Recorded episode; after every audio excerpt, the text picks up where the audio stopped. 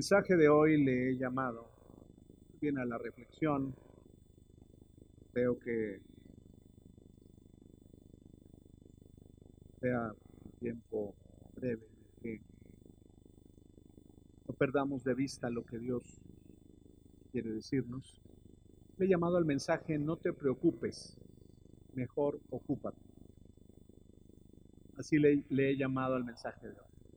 No te preocupes, mejor ocúpate. Reflexionando sobre mi propia vida, eh, y no les exagero con lo que les voy a decir, yo creo que desde que tenía unos seis años estaba preocupado.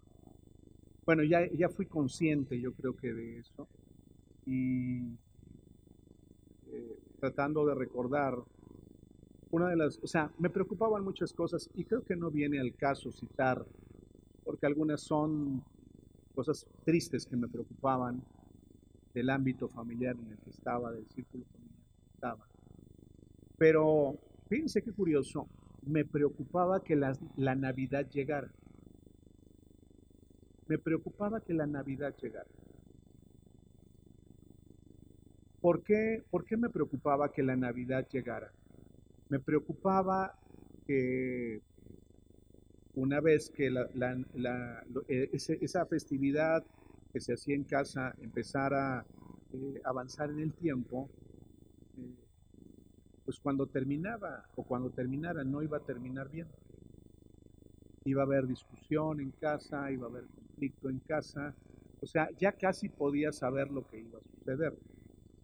Entonces, eh, no necesariamente tiene uno que tener 30 eh, años o 40 años para estar preocupado, sino que se puede desde muy corta edad vivir preocupado.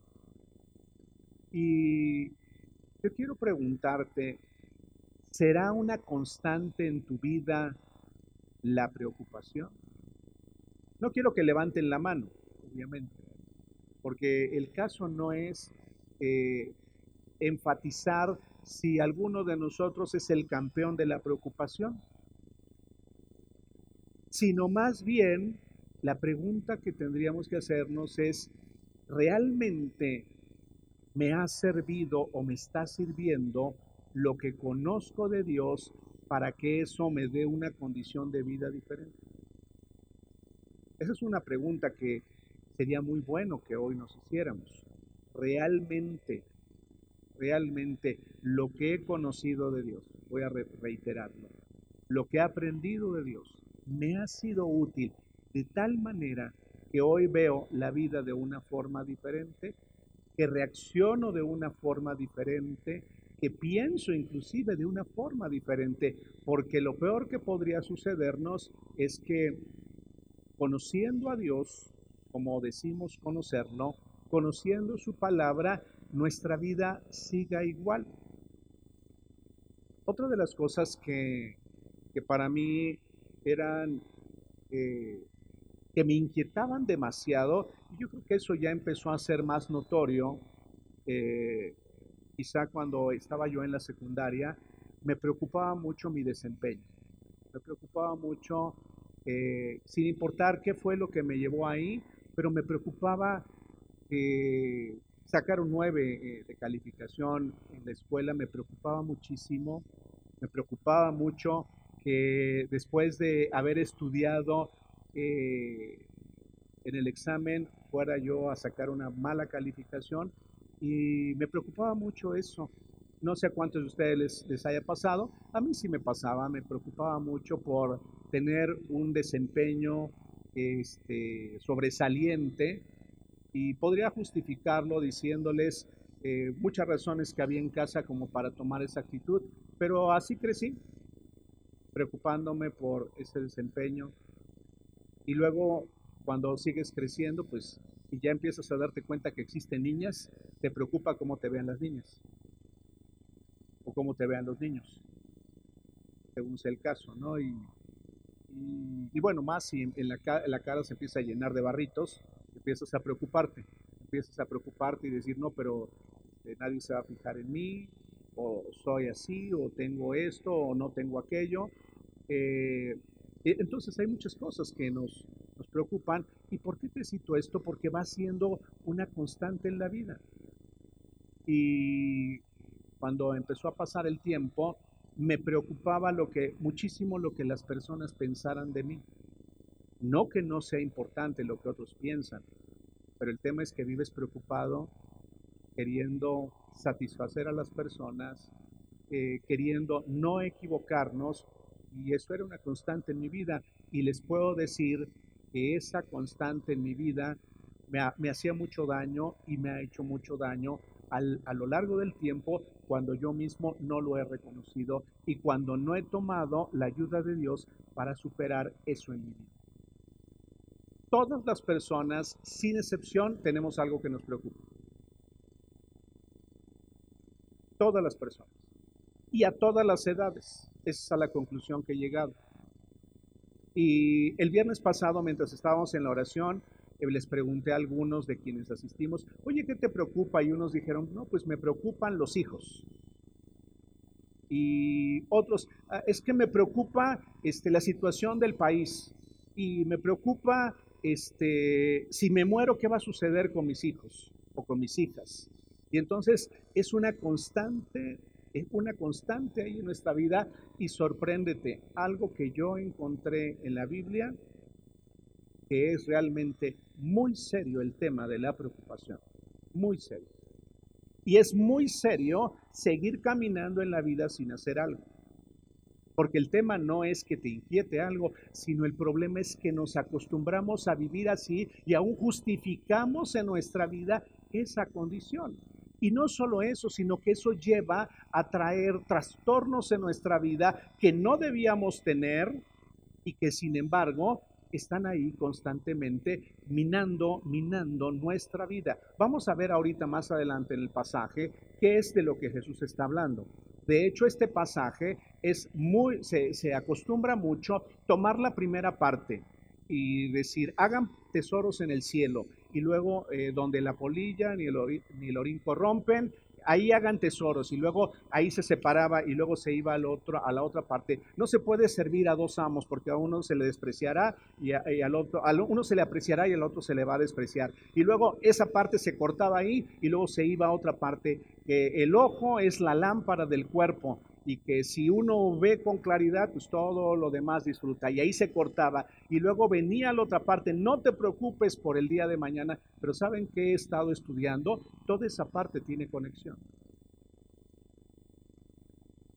O sea, necesito entender toda esa parte, toda esa porción de la escritura. De hecho, yo les voy a animar para que repasen en casa cuando tengan oportunidad y puedan comprender puedan comprender que todo ello está ligado uno con lo otro hasta llegar a la parte final de ese capítulo. Es de tal trascendencia que a veces decimos, no, pero yo ya no hago esto, ya no, ya no hago esto pecaminoso. No, ¿sabes qué llega a ser?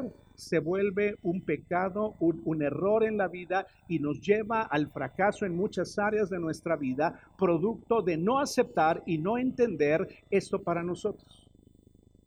Y tan serio es que Jesús se tomó el tiempo para decir, a ver, les voy a explicar qué sucede con el dinero, qué sucede con lo que uno pretende en la vida, qué sucede con el futuro para que no lo haga.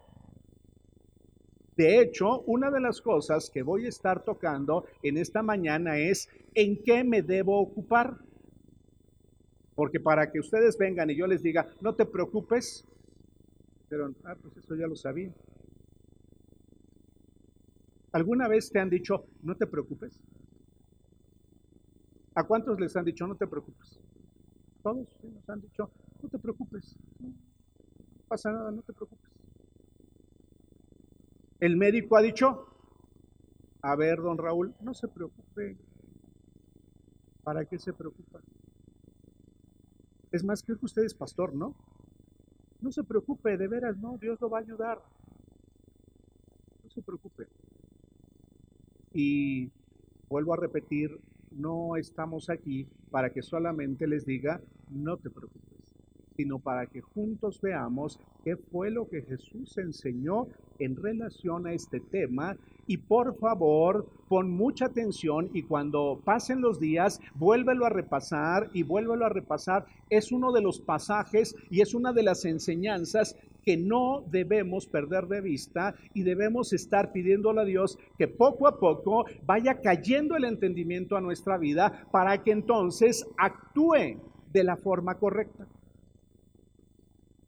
porque la preocupación tiene que ver más que con los acontecimientos que están frente a nosotros, con la actitud con la que yo estoy enfrentando esas adversidades y esas situaciones en la vida.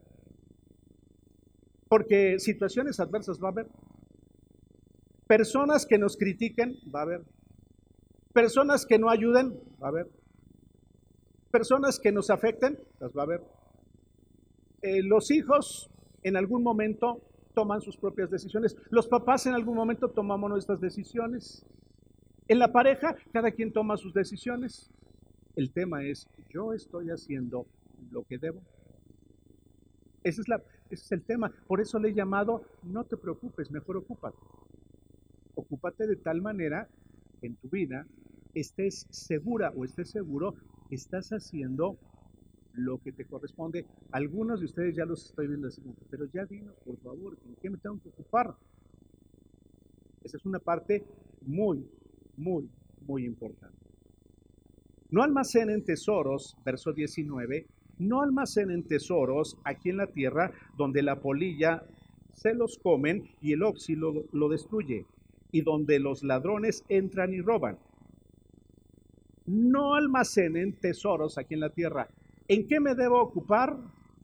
Fíjate bien, primer aspecto, no almacenes tesoros aquí en la tierra.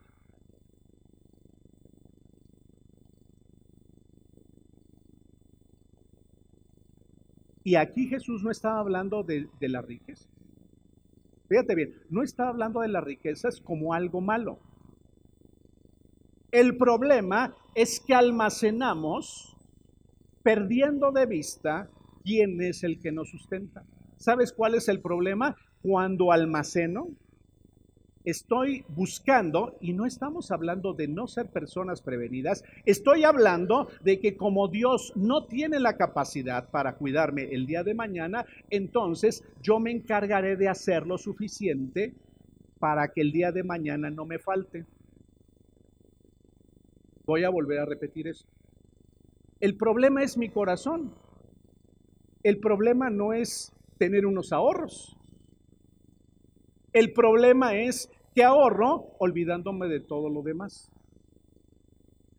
El problema de almacenar tesoros es que sabes que son tus tesoros y ahí Dios no se mete, ni lo vas a dejar que se meta. Voy a volver a repetir eso. Jesús estaba diciendo, no hagas tesoros que te hagan perder de vista lo eterno. No sé si se han percatado que las personas cuando tenemos capacidad financiera tenemos o hacemos muchas cosas que algunas inclusive después nos arrepentimos. ¿No se han percatado de eso? No lo he visto constantemente. ¿Y sabes por qué? No porque el dinero sea el problema.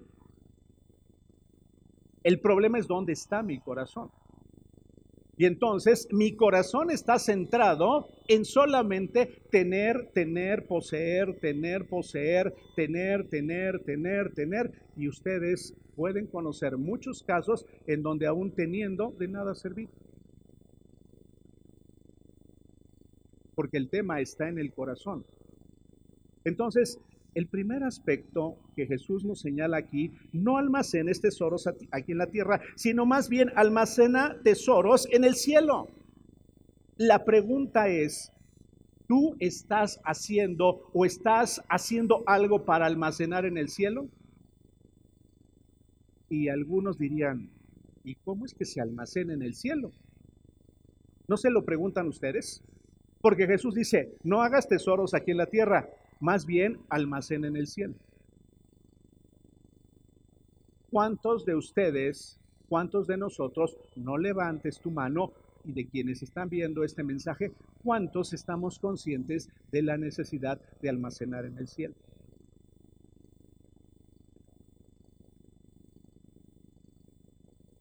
Pregunta para que pienses, ¿qué estoy haciendo para almacenar en el cielo? Porque ahí dice Jesús que lo hagamos. Y si lo dice Jesús, lo debo hacer. El tema es, ¿qué estoy haciendo? Esa sería una muy buena pregunta que estuviéramos o que respondiéramos en nuestra vida.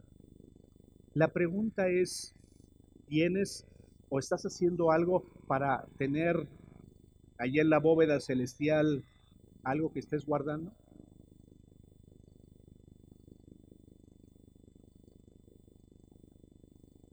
Voy a dar un medio segundo para pensar.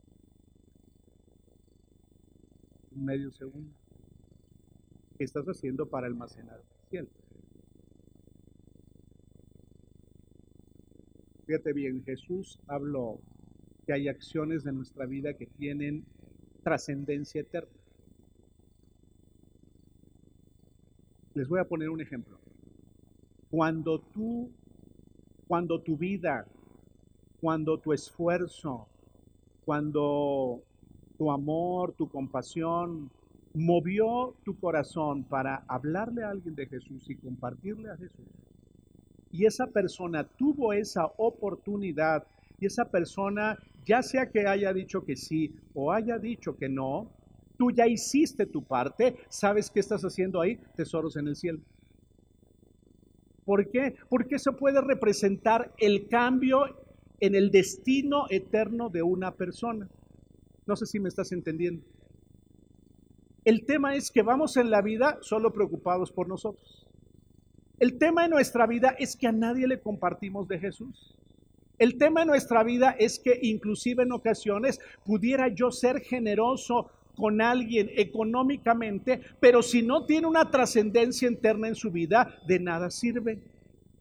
Por eso tú sabrás de instituciones eh, de filantropía que hacen grandes cosas claro, está bien, no está mal hacer esa labor de ayuda, pero el tema es que eso no tiene trascendencia eterna.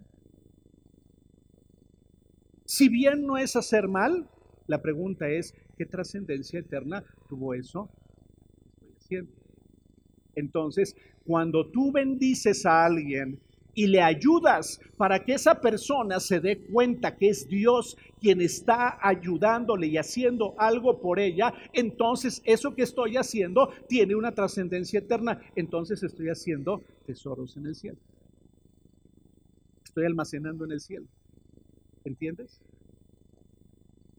es que yo sirvo activamente a mis hermanos y hago tantas cosas, pero dijo Pablo, si tú no tienes amor, de nada te sirve lo que hagas.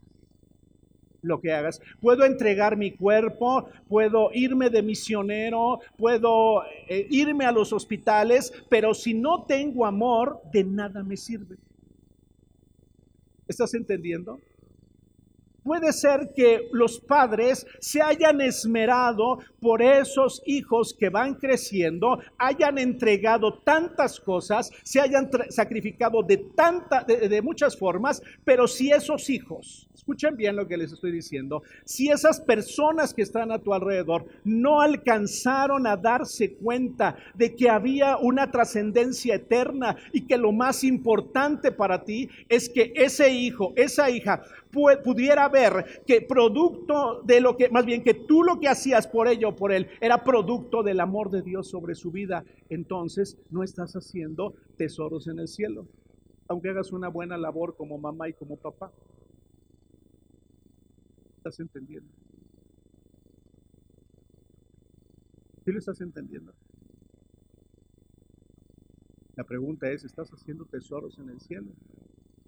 Yo podría venirte a podría venir a predicarte aquí. Pero si no tengo amor, esto no me sirve de nada. ¿Me estás entendiendo? Entonces, y no es que haya sido malo lo que hice, simplemente no tuvo una trascendencia eterna. ¿Me estás entendiendo? Cualquier cosa que hagas, una trascendencia eterna. En tu trabajo. Es más, hay personas que dicen, este, ¿tú en, ¿cuál es tu trabajo secular? Ese no existe. Ese, esa palabra, esa expresión está mal, mal usada. Entonces, no, si tú te dedicas a predicar la palabra, entonces es algo bello, divino, extraordinario. No, también trabajar en la vida diaria tiene valor enorme para Dios y no es secular, por favor, grábate eso. Eso que hacemos no es secular porque ahí en tu vida está Dios. Y entonces las personas pueden decir, mira, ¿cómo nos atienden el negocio siempre con una sonrisa? Siempre de buenas. Siempre atiende a sus clientes amablemente. Y siempre cuando alguien viene triste, no te preocupes, esto tiene solución. ¿Estás entendiendo de lo que te estoy hablando? Porque eso tiene trascendencia. Jesús dijo, vas a verlo más adelante, no te preocupes, ocúpate de lo que tienes que hacer, haz tesoros en el cielo. ¿Sabes cuál es la triste historia a veces? De quienes acumularon tanto y acumularon, no lo disfrutaron, lo disfrutaron. ¿De qué sirvió tanto trabajo, tanto esfuerzo? Sí, bueno, alguien lo va a aprovechar en algún momento. Me encanta la expresión que usa nuestro hermano Wayne Myers cuando dice, eh, cuando una persona muere, atrás en la carroza no están todas las cosas que acumuló, no se lleva nada. Por eso era tan fuerte para los faraones y trataban de ponerles hasta todo ahí a los faraones. ¿Han, visto esas películas y esas narrativas en donde a los faraones les ponían las cosas de oro y les ponían la comida y les ponían todo? Pero ahí se quedaba. Era reducido a la nada. Entonces, espero que quede claro para ti. Primer aspecto, no hagas tesoros aquí en la tierra, haz tesoros en el cielo. ¿Sí te queda claro? ¿Sí están conmigo? Haz tesoros en el cielo. Y si no los estás haciendo, o quizá los estabas haciendo, pero no estabas tan conscientes. Es muy probable que sí también. Hoy cuando, cuando estés haciendo algo, ten la intención que lo que estoy haciendo sea de bendición para los demás y no para su para fracaso en su vida o para tropiezo en su vida. ¿Lo estás entendiendo? ¿Lo estás captando? ¿Qué sigue diciendo aquí Jesús? Ay, ya me los iba a quitar, ya no los necesito quitarme, ya no necesito quitarme. Verso 21. Donde esté tu tesoro, allí estará también los deseos de tu corazón. Mateo 6, verso 21. El tema está que donde esté lo valioso para ti, ahí estará tu corazón. Estás entendiendo? Lo, lo valioso para mí es obedecerte. Eso es lo valioso para mí. No es cómo me califiquen los demás. Porque las personas nos pueden descalificar. ¿Te has dado cuenta que a veces nada más requieres algo para que las personas nos descalifiquen? ¿Sí te has percatado de eso o no? ¿Sí o no? ¿Están despiertos todavía? Ah, ok. Es muy poco lo que se necesita. En un empleo para que una persona, habiendo hecho todo lo extraordinario que era posible, con una sola cosa quede descalificado. No sucede en las relaciones que tenemos. Nada más algo, equivócate en algo y entonces quedas descalificado. El tema es, necesito que mi, mi, corazón, mi tesoro esté en Dios y no en todo lo que me rodea fundamentalmente, y no que no sea apreciado lo que tengamos frente a nosotros, sino que sea lo más importante, sea Dios para ti y para mí, que eso sea lo más importante. Tu ojo es una lámpara que da luz a tu cuerpo. Tengo que correr porque ya se me está yendo el tiempo. Tu ojo es una lámpara que dará luz a tu cuerpo. Cuando tu ojo es bueno, todo tu cuerpo está lleno de luz, pero cuando tu ojo es malo, todo tu cuerpo estará lleno de oscuridad. Y si la luz que crees tener en realidad es oscuridad, qué densa es esa oscuridad. Cuando Dios no es el enfoque de nuestra vida, no vamos a alcanzar a ver lo que es correcto y lo que es incorrecto. Y ahorita les voy a poner unos ejemplos. Cuando Dios no es el centro de nuestra vida, nos vamos a equivocar porque no va a ser claro para nosotros. Cuando aceptamos a Jesús, su Espíritu Santo viene a morar en nosotros. Y entonces ahí tenemos la capacidad de comprender y entender su palabra. A uno nos cuesta más, a otro nos cuesta menos. El tema es que cuando yo vengo al conocimiento y me siento en un lugar o escucho una conferencia, el tema es si acepto la verdad, porque esa verdad trae luz a mi entendimiento. ¿Es cierto o no? Yo te puedo asegurar que hay muchas veces que Dios a través de su palabra te ha traído luz. Y decías, ah, ya entendí, ya entendí por qué mi actitud así, o ya entendí por qué mi resentimiento, o ya entendí por qué mi temor. Entonces eso trae luz a nosotros. Ah, ya entendí cómo debo tratar a mis hijos, ya entendí cómo debo relacionarme con mi esposo, con mi esposa. Ah, ya entendí lo que es una prioridad. Ok, eso se llama luz a mi entendimiento, a mi comprensión. El problema es que no haga nada. Y entonces sigo en obscuridad en relación a lo que debía ser. Y entonces, si, si yo, yo pienso que tengo la luz, pero mis acciones no lo demuestran, entonces es un indicador que sigo viviendo en obscuridad. No obstante que cante, no obstante que conozca la palabra. ¿Y qué es lo que me muestra? Mis reacciones equivocadas y algunas no equivocadas, muy malas. Y algunas que dañan tremendamente la vida de otros. ¿Cómo ven? Entonces, Jesús dijo, a ver, a ver, a ver. Si no hay luz en tu entendimiento, si no hay luz en tu, en tu vida, vas a caminar en oscuridad. Van a ser muy densas las tinieblas. Y entonces va a llegar el momento en el que si ya no sabes qué es lo bueno y qué es lo malo. Por favor, pongan mucha atención en esto que les estoy diciendo. Ya no vamos a saber. ¿Y sabes cuál es el problema de la oscuridad? Vamos a justificar nuestros errores. Y vamos a decir, no, no, no, no, no. Es que porque él se lo merece o ella se lo merece. Ah, por eso le digo sus verdades, porque se las merece. Estoy caminando en densa oscuridad.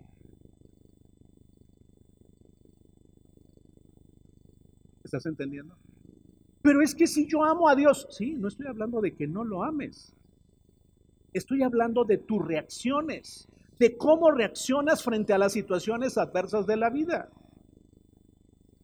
Pero es que yo conozco la palabra de Dios, ¿sí? Ya ni mejor ni te digo otra cosa para no preocuparte, más todavía. Bueno, sí te lo digo. El enemigo de nuestras almas también se la sabe y muy bien. ¿Estás entendiendo? Si no hay claridad en mi vida, voy a tener obscuridad en lo que haga, entonces ya no voy a saber distinguir. Y entonces voy a aparentar en la vida. Las reacciones que tenemos equivocadas son producto de la obscuridad que hay en nosotros. Punto. Por donde le quieras ver. ¿eh? Producto de la oscuridad. Y alguien dice, no, pero es que yo necesito a Dios y yo le pido que, pero ¿qué estoy haciendo al respecto? ¿Sabes cuándo las tinieblas desaparecen? Cuando la luz realmente alumbra y cuando tomo decisiones en mi vida, cuésteme lo que me cueste, cuando me someto a Él y lo obedezco, entonces las tinieblas empiezan a desaparecer sobre, sobre mi vida. ¿Sí lo estás entendiendo? Por eso, a veces, los hijos, ahorita voy a hablar de los papás para que no se preocupen los hijos, todos somos hijos. Por eso a veces los hijos cometemos errores en relación a los padres. Porque la oscuridad es demasiada. Y hay ocasiones en las que hay áreas de mi vida en donde tengo enorme luz. Es que se debe servir a los demás y se debe ayudar a los demás y debo bendecir a los desvalidos. Sí, y que hay de los desvalidos que están cercanos a mí. ¿Estás entendiendo? ¿Estás comprendiendo?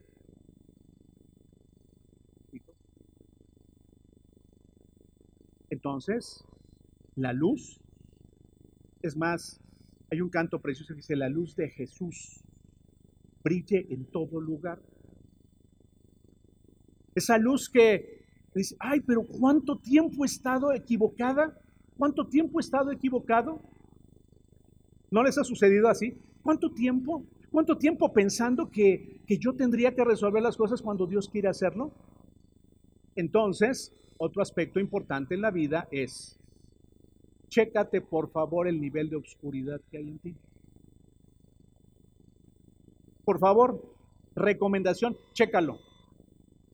No lo pases por alto. Porque estamos arriesgándonos a caminar en obscuridad. Nadie puede servir a dos amos pues odiará a uno y amará al otro. Será leal con uno y despreciar al otro. No se puede servir a Dios y al dinero. Déjenme ver aquí. Aquí tengo una anotación en relación a este tema, este punto.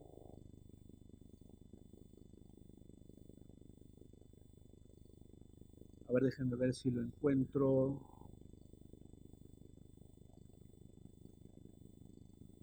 Ahorita lo dejamos así.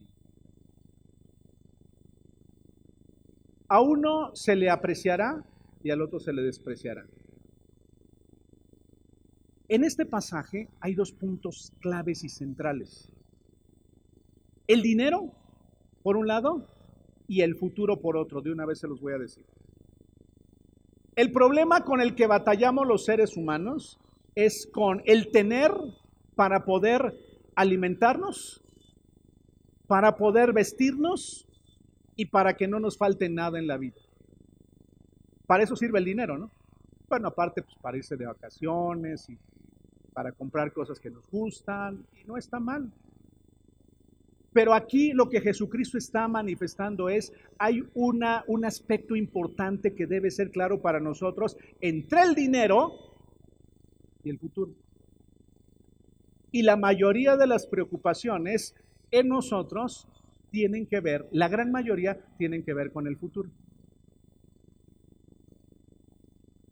Cuando alguien dice, ¿y si mis papás se separan, qué vamos a hacer? Estamos viendo al futuro. ¿Y si esta persona no cambia?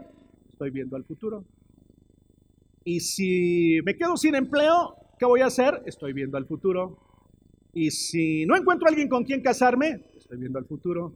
Y si me reprueban y entonces no curso, no voy al siguiente año, estoy viendo al futuro. ¿Te das cuenta? La gran mayoría de cosas tienen que ver con el futuro. Y si llego a una edad en la que ya no pueda trabajar, y si tengo una falla neurológica, ¿qué voy a hacer? estoy viendo al futuro. Y si mis hijos no se hacen cargo de mí, estoy viendo al futuro. ¿Sí te das cuenta? Estamos viendo al futuro. Y si no recupero la salud, casi todo tiene que ver con el futuro y con cuestiones materiales. Voy a detenerme para decírselos muy lentamente esto que voy a expresar. Nos vemos, escuchen bien, ¿eh? esto es muy importante, nos vemos como seres humanos con una experiencia espiritual temporal. Por favor, piensen esto que les estoy diciendo. Y si no le están cachando, la vuelven a escuchar la conferencia, por favor. Nos vemos como seres humanos con una experiencia temporal.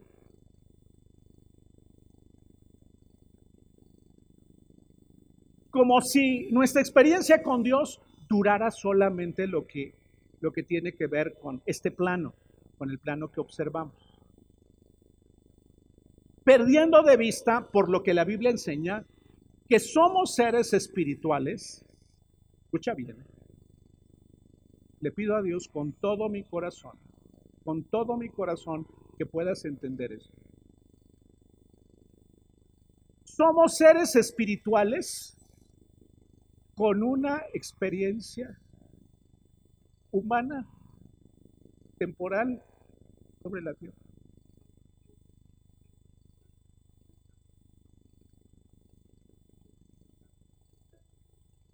Porque vemos las cosas al revés. Entonces, o sea, no me considero un ser espiritual. Me considero muy humano y que mi experiencia espiritual solamente determinará mi bienestar o estar mal sobre la tierra, cuando no es así. Eres un ser espiritual. Lo que estaba muerto cuando Adán falló era nuestro espíritu. Y el hombre no deja de ser espiritual aunque no acepte a Jesús. Por eso a las personas las ves metidas en tantos, en tantas cosas espirituales que le den sentido a su vida. Por eso las personas se meten a la magia, por eso las personas se meten al ocultismo, porque las personas están ávidas, deseosas de satisfacer esa parte espiritual en su vida. Por eso hay personas que inclusive conozco que habiendo sido decepcionadas aparentemente por Dios, porque no fue suficiente para satisfacer esa necesidad espiritual, se clavan y se meten en cualquier cosa con tal de encontrar algo que su espíritu reciba. Por eso a las personas luego les ves creyendo en el universo. Y uno puede decir, ¿cómo es posible que alguien ande creyendo en el, universo y en la naturaleza? ¿Sabes que hay ahí? Una enorme necesidad de encontrarse, de encontrarse con ese sentido espiritual que la vida tiene. Entonces, todo lo empiezo a ver en el plano natural. Entonces, lo único que tengo es la salud, y no porque no la deba tener, sino porque pues es lo más valioso que tengo. Y por eso uno se quiere resistir, uno, uno dice, no, pero es que yo no me voy a morir, yo, yo voy a permanecer y, y yo voy a vivir 100 años o más. ¿Sabes qué dijo Jesús? Por mucho que lo hagas y lo intentes, no puedes añadir un solo instante a tu vida. Uno, no lo puedes ver. Voy a avanzar. Y en, esa parte en la que habla de lo material dice, no te preocupes por lo que vas a comer, no te preocupes por lo que vas a vestir. Ve, las aves. Ellas hacen su trabajo. Porque aquí la invitación no es, no es para que no trabajes o para que no hagamos algo, sino es, no te preocupes. Y la preocupación viene como resultado, y si no tengo, y si mañana, y si esto. Y eso causa una afectación tremenda en nosotros. Y te quiero decir, yo también me he llegado a preocupar. Y yo también llego a, a pensar equivocadamente, pero tengo que rectificar y tengo que mover mis pensamientos hacia aquel que me sustenta y me ha sustentado hoy y siempre, sin importar si hay pandemia o no. Él es el que me ha sustentado. He visto a Dios hacer tremendos milagros. Algunos de ustedes los conocen. Sin tener oportunidades, lo ha hecho. por su gran amor, no porque lo merecieran. Y Jesús dijo que no seamos como los incrédulos, Que no seamos como los incrédulos. Porque es una lucha constante entre si creerle a Dios o no creerle. ¿Y sabes qué, qué, muestra este pasaje? Que al no hacer lo que debemos, entonces todo está cifrado, más bien todo está sustentado y soportado en nosotros. Y si me muero, ¿qué van a hacer mis hijos? Y les dije el viernes, ¿sabes qué dice la Biblia? Él es padre de huérfanos y defensor de viudas. Y he visto a niños abandonados.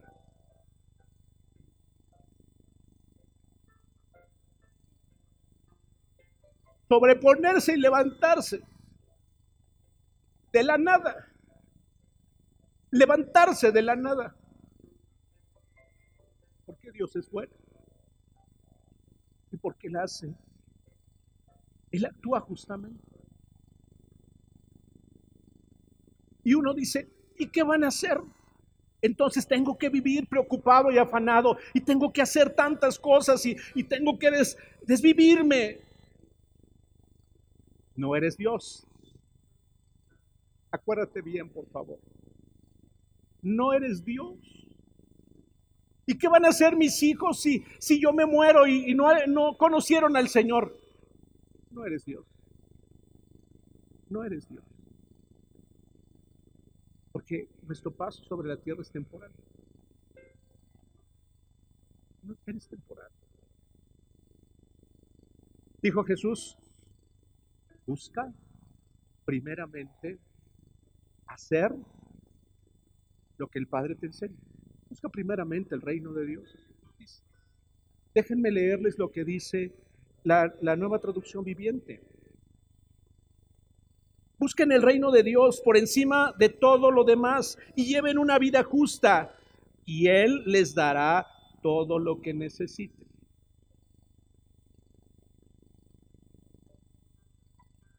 El siguiente aspecto es, debo tener toda mi atención en lo que es justo. ¿Estás comprendiendo? ¿Qué es justo? ¿Qué es lo que Dios me pide? ¿Qué es lo que Dios me pide? He visto muchas historias en las que uno como proveedor se equivoca. ¿Sabes en qué piensa un proveedor? Generalmente dice, es que tengo que trabajar durísimo. Y el trabajar duro no es un problema. Quienes me conocen saben que me gusta trabajar, estar dedicado a ello. Y eso, eso yo no encuentro que sea el problema. El problema es que no busque primeramente el reino de Dios, sino que pongo toda mi energía, toda mi fuerza, todo mi pensamiento, todos mis recursos y dejo de lado a Dios en mi vida. Y entonces, como no estoy considerando a Dios en mi vida, me desbalanceo escucha bien, ¿eh? me desbalanceo. Y hay, muchas historias así. Y entonces yo, el proveedor, estoy pensando en la universidad de mis hijas o de mis hijos, yo estoy pensando en su futuro, estoy pensando en, en dejarles cuando yo no esté una casa, estoy pensando en todo eso material. Pero como estoy desbalanceado, pierdo de vista lo que es fundamental. Y no volteo a dedicarles tiempo no volteo a enseñarles quién es realmente el proveedor de nosotros. Y entonces, esas hijas, esos hijos, crecen tarde o temprano, pensando o imaginando que ellos tendrán que, así como vieron a, papá proveedor moverse en la vida, así lo tendrán que hacer ellos. ¿Estás entendiendo? Y entonces pierdo de vista que todo tiene un tiempo y que hay un momento precioso en el que yo pude enseñarles quién era Dios realmente. Pero perdemos el balance. Y entonces pasan los años, pasan los años y esas hijas o esos hijos no conocieron realmente quién era el verdadero proveedor. ¿Estás entendiendo?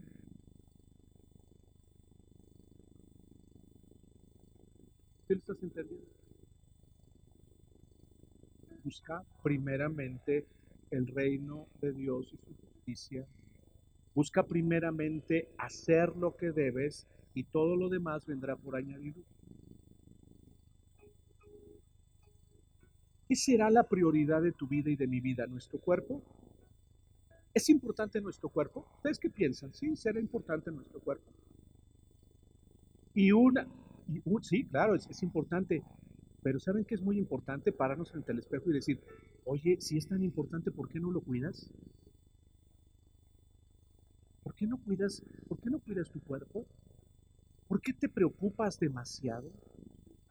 ¿Por qué no has aprendido a confiar en Dios? ¿Sabían que hoy lo más común es vivir en estrés? Es de lo más común.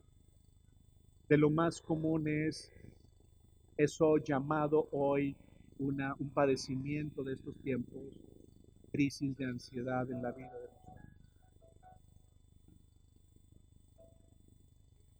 Y el tema no es que nos impresionemos y digamos, ¿cómo es posible que Raúl tengas, que hayas tenido ataques de ansiedad?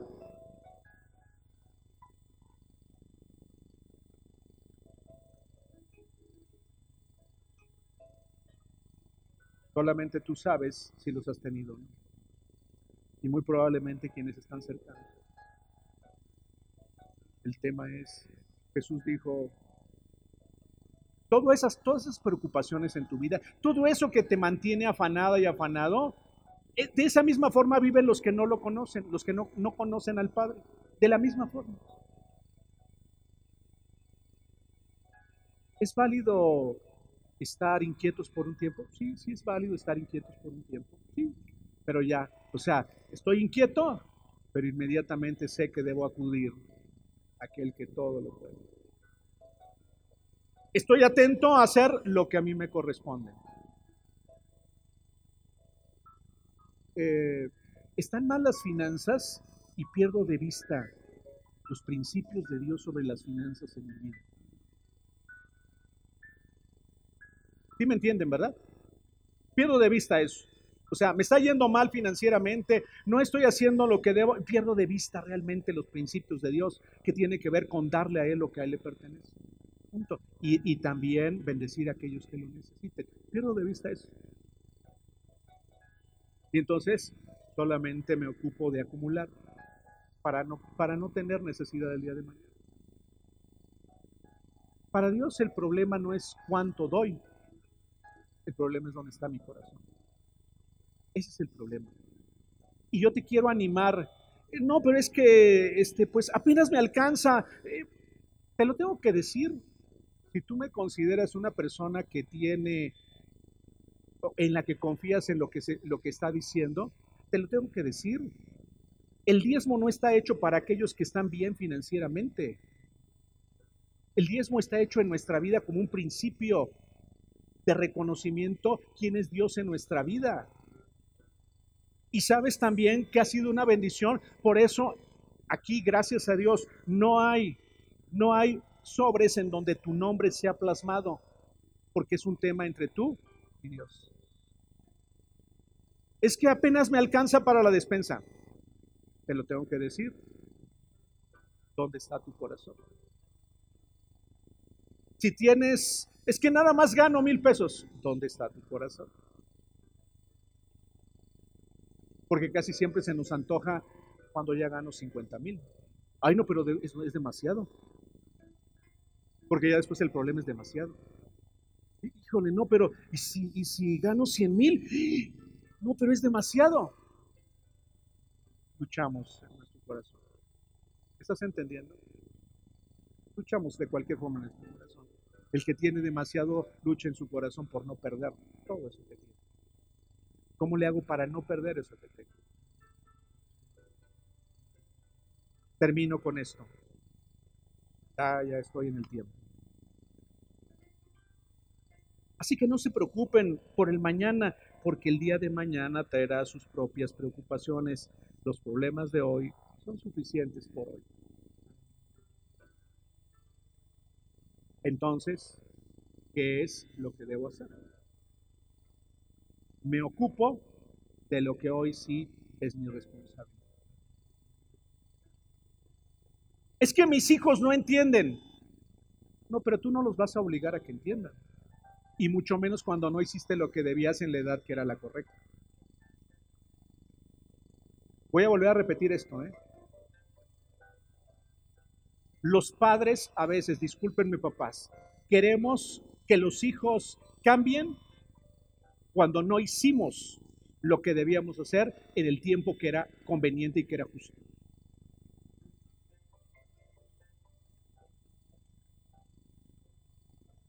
Son palabras no así este que nos hagan entusiasmarnos demasiado. Pero ¿sabes qué si tenemos? La bendición hoy de hacer lo que debo hoy. Porque estoy viendo al futuro y en el futuro está Dios. Y en el futuro ese hijo o esa hija reconocerá a Dios. En el futuro. Si lo veo o no, es otra cosa. Pero me voy a mantener firme creyéndole a Dios en lo que Él ha dicho. Me arrepentiré de lo que no hice. Y tendré nuevas oportunidades. ¿Sabes qué nos sucede a los, a los humanos? No aprovechamos las buenas oportunidades que tenemos entre nosotros. Nos desgastamos haciendo lo que no debíamos hacer, preocupándonos hasta por, lo, lo más insignificante. Ya no quise darles una preocupación más esta mañana. Me iba a venir vestido un poco diferente, este, un poquito más informal, pero dije, no, ¿para qué los preocupó? ¿Qué le pasó? ¿Qué le picó? A sus casi 60 ya quiere ser joven, porque un ruco joven o qué onda.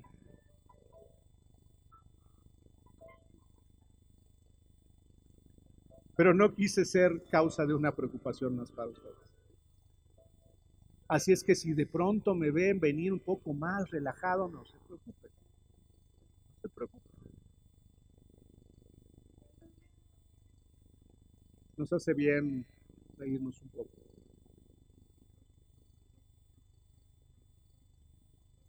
No te preocupes por el mañana.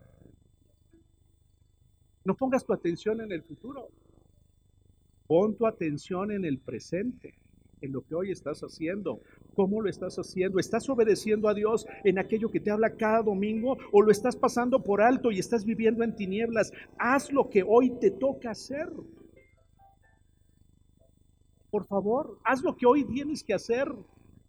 Tienes que arrepentirte, arrepiéntete hoy.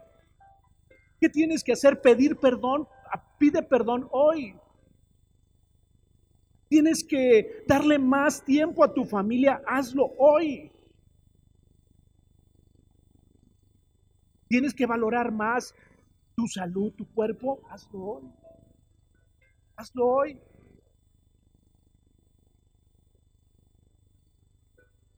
No es bello sentirse enfermo. Pero sabes, las preocupaciones son, es, es, eso que está ahí constantemente minando y afectando nuestra vida. Que nos hace perder tantas cosas bellas de Dios sobre nuestra vida. Que nos impide ver y estar agradecidos por lo que Él hizo hoy.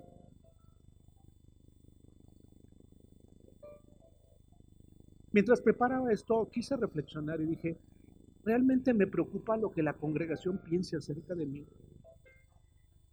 ¿Y sabes a qué conclusión llegué? No siempre, pero en ocasiones sí. Y decidí renunciar a eso en mi vida. Porque no tengo que estar preocupado por lo que tú piensas de mí. Tengo que estar interesado en hacer lo que debo, en decirte lo que debes escuchar, en, en exhortarte si es necesario, en animarte si es necesario. Y si después de eso la persona dice, pues, pues no, no es el pastor que busco, y no porque desearía que tú no estuvieras, porque valoro muchísimo y aprecio que tú estés aquí, Porque me permites hacer aquello que Dios me llamó a hacer. Gracias por estar aquí. Gracias por venir. Porque entonces puedo, hacer lo que Dios me ha llamado a hacer. Espero que sea de bendición esto para tu vida. Y que tomes una decisión en ocuparte de lo que debes. Ocúpate de lo que debes. Piensa qué es lo importante. Porque la vida se nos puede ir mañana.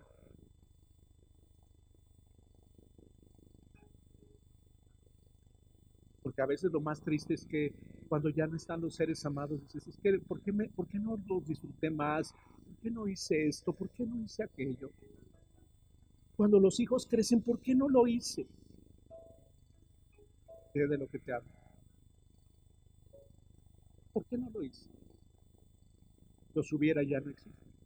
Lo que existen son nuevas oportunidades para ir adelante, para creerle a Dios, para caminar en, en la verdad de Él y seguir disfrutando de todo lo extraordinario que es Él.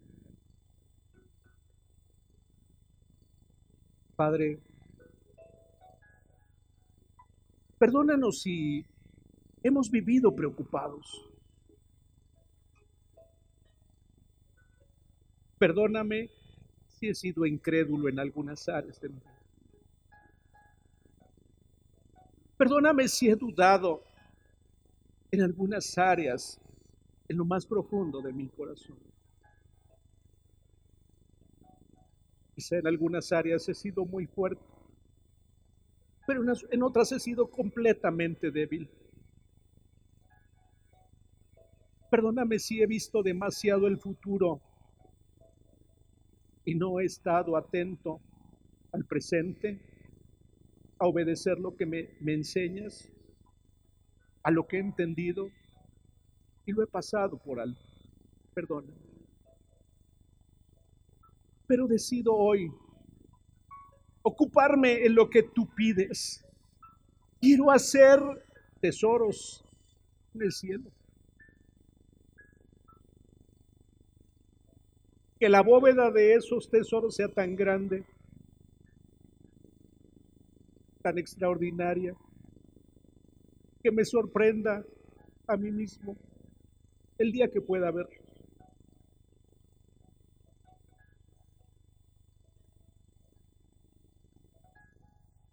Ayúdame a establecer balance en mi vida.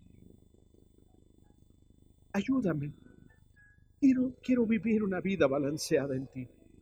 Haciendo lo que debo, esforzándome, planeando, viendo en la expectativa de los próximos tiempos, pero siempre a tu lado y nunca perdiendo de vista que realmente si algo es posible en mi vida es por ti, no por mi capacidad, no por mis habilidades, sino es tu gracia y tu favor y tu cuidado sobre mi vida. Quiero darle más valor a lo que realmente tiene valor. Y quiero cada día verme como un ser espiritual. Como un ser espiritual con una existencia, experiencia terrenal, temporal. Y que un día nos reuniremos contigo. Queremos estar preparados por si el día de mañana tú nos llamaras para estar contigo. Queremos arreglar lo que esté mal en nuestra vida. Queremos pedir perdón si nos hemos equivocado. Queremos rectificar si hemos tomado decisiones equivocadas. Si hemos insultado, si hemos dañado, si hemos afectado, queremos arrepentirnos. Perdónanos si nos hemos visto tan humanamente.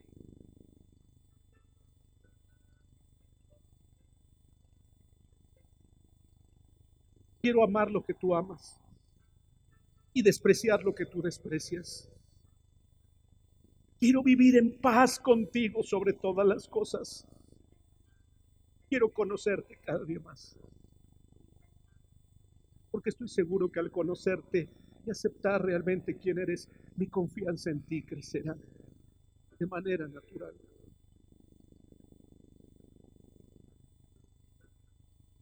Gracias por tu incansable amor hacia mí, por tu comprensión hacia mí y porque no me desechas, a pesar de no haber hecho lo que debía hacer, sino que me das una nueva oportunidad, un punto de partida nuevo este día, una expectativa nueva para mí, amando, estando interesado en lo que para ti es importante. Ayúdame, ayúdame, te lo ruego, Jesús. Ayúdame. Y que cada día más en mi vida, cada día más en mi vida sean menos las cosas que me preocupan, que cada día más en mi vida gane terreno en todas las áreas de mi vida, en lo material, en lo emocional y en lo espiritual, que cada día haya mayores victorias en mi vida en esas áreas en las que he sido derrotada, en las que he sido derrotada. Gracias, gracias por tu gran amor sobre mi vida y gracias porque al volver a escuchar esta reflexión, seguirás hablando en mi vida. Te bendigo y te doy muchas gracias por todo lo que has hecho en la vida de mis hermanos y de mis hermanas por todo lo que tú nos darás y que hoy nos hace falta.